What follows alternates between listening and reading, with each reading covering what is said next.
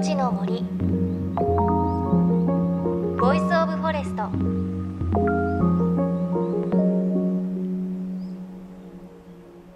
おはようございます。高橋真理恵です。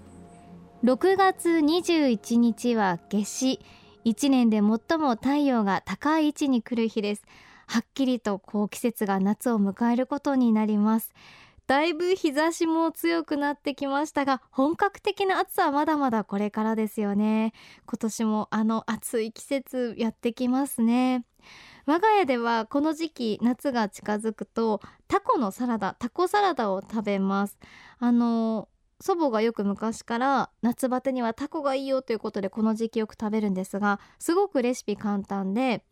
タコとレタスと水菜とセロリと大葉をザクザク切ってこう大きめのボウルに入れてあとはポン酢を上からかけてザクザクっと混ぜてから最後にフライパンで熱したごま油ジューってかけるだけなんですけれどこのシンプルなサラダがすごく美味しくって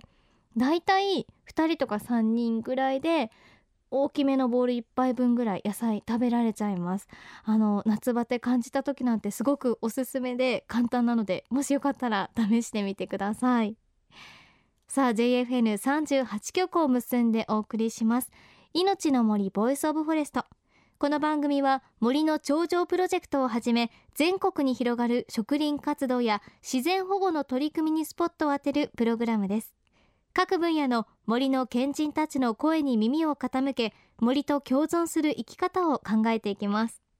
今週は古くから林業の町として知られる埼玉県南西部飯能市からのレポートです。飯能市は市の面積の76%が森林に囲まれ江戸時代から木材業が地場産業として根付いた地域です。飯能市やお隣日高市で採れる質の高い杉やヒノキは西川材と呼ばれています。そしてこの西川材を変わったアプローチで PR しようとしているのが飯能市で材木屋さん一筋50年のベテラン町田木材の町田菊夫さんです。まず西川材の特徴について教えていただきました。この絵は一体は西川材と言います。どうしてかと言いますとちょうど江戸から見て西の方の川。それで地名がついてるんですね。西川材というのはきめが非常に杉が細かいんですよ。であの目がね非常に優しくてねあの板にしても柱にしてもとても落ち着きのある目してますね。で柱取りではもう日本の三大杉の一つ。いわゆる東吉野吉野杉に匹敵する東吉野とその名も高い反応名物西川材よって歌もあるくらいですね。はい、うちではあの比較的この材木っていうのはあのまだ浅い方ですね他から比べますとね30年頃ですね始めたのはですね当時はあの電柱も全部木でしたのであの電柱の丸太とかそういった丸太類も随分出ましたのでそれからあの今は、ま、ほとんどなくなっちゃいましたけどあの鯉竿鯉のぼりの竿風車がついてねこれはねこの西川地区はもうもうすごい有名なあの小沢の産地ですヒノキの小沢でねこれはもうものすごい夜12時頃長いもんですから10メーター15メーターですから夜中に出ましてね大型1台積んでで都内をくまなく配って世田谷だとか深川だとか配ってそれで朝帰ってきたの随分やりました。うん鯉のぼりっていうとこう私の世代だとベランダからねひょこっと竿が出ててそこに鯉のぼりがついてるってイメージなんですけれどねなんか昔の映画とかでは見たことありますが昔はそのお庭のあるお家は鯉のぼりの竿をしっかり立てていたんですね。また関東大震災や東京大空襲など復興の目的で東京に供給されたのも西川材だったといいます。とはいえ当時は移動手段も限られたはずです。飯能の山奥から木材を運搬するのはとても大変な作業でした。明治大正昭和とぐってあのいかだで出してました。当然あの飯能からここへ来るまでも道が狭くて、えー、牛車とかそういうんで昔はやってたそうです。だけど排出量すごく少ないもんでその後あの川でですね台風なんかが出るのを待ってて流すいかだ流し。この名栗地区奥武蔵この一帯から出る材木をですね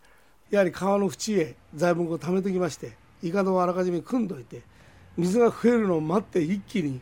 4メーターぐらいの長さ昔は13尺したんですけど13尺のものを5連とか言ってこうつないで五十嵐が3人ぐらい乗ってそれで下ったと。名栗川入間川荒川隅田川として東京の木場まで運んだと。いうことですね。で日数大体東京まで行ったと 1, 1週間から10日。で電車武蔵野線とかそれで帰ってきたと。あるいは2馬車で帰ってきたと。人によってはあの若い人なんかじゃあ遊びに行っちゃってなかなか帰ってこなくなっちゃった人もいたらしいっていう話もありますけどね。お金をもらって帰ってきますので。いや本当に大変だったんですね。あの台風で水の量が増えた時を見計らっていかだで運んだんですね。でこれやっぱり危険を伴う方法だったので事故も多くあったといいます。その後西川材は陸路で運搬されるようになって昭和30年頃には材木産業はピークに。飯能駅の周辺はほとんどが材木関係のお店だったといいます。しかし木材の輸入自由化で需要はどんどん減り名栗地区に40軒近くあったお店も現在では10軒を切っています。こうした中西川材の魅力を改めて広める方法はないか。そう考えた町田さん晩酌をしている時にふと思いついたのが。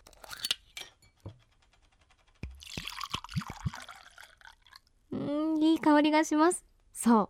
お酒でした。私あのお酒が好きですよね。で特にあの焼酎は好きなんですよ。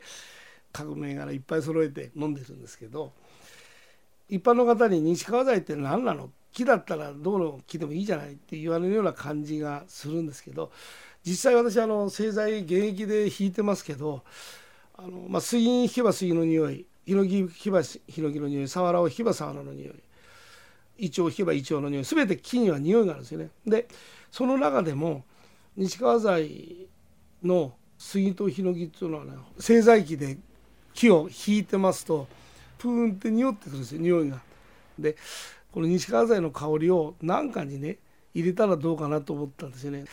それは樽酒って昔から杉の樽を作って日本酒を入れていくと樽酒で匂いするというのは知ってましたけどあえて同じことするのは嫌ですから私は杉じゃなくてヒノキの方に狙いを定めましてでこれをですねあの市販の焼酎が好きなもんで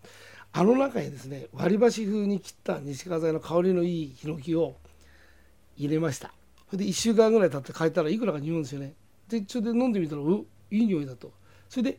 またもうちょっと置いてこう順に長く置いていったらかなり香りが出てきたんですよ。でこれはうまいなっていうことでどうだこれ商品化しねえかなっていう話になりましてね。それで原酒から一番最初から取って作ったらどうだろうなと思いまして。酒屋さんの方へ相談に行ったら開拓してもらいましてね。で銘柄的にはですから西川材ヒノキの香り中ということで出してあるんですけど糖分入れることによってまろやかになって甘みがぐっと出てきてあの女性向きの味っていうことで特にロックで飲むととても女性向きの味になってますね。ただあの私が最初から言ってたら25度以下下げないでくれとアルコール分を。ですからかなり強いですね。25度で甘いからってグイグイ飲んじゃうとちょっと効いちゃいますよね。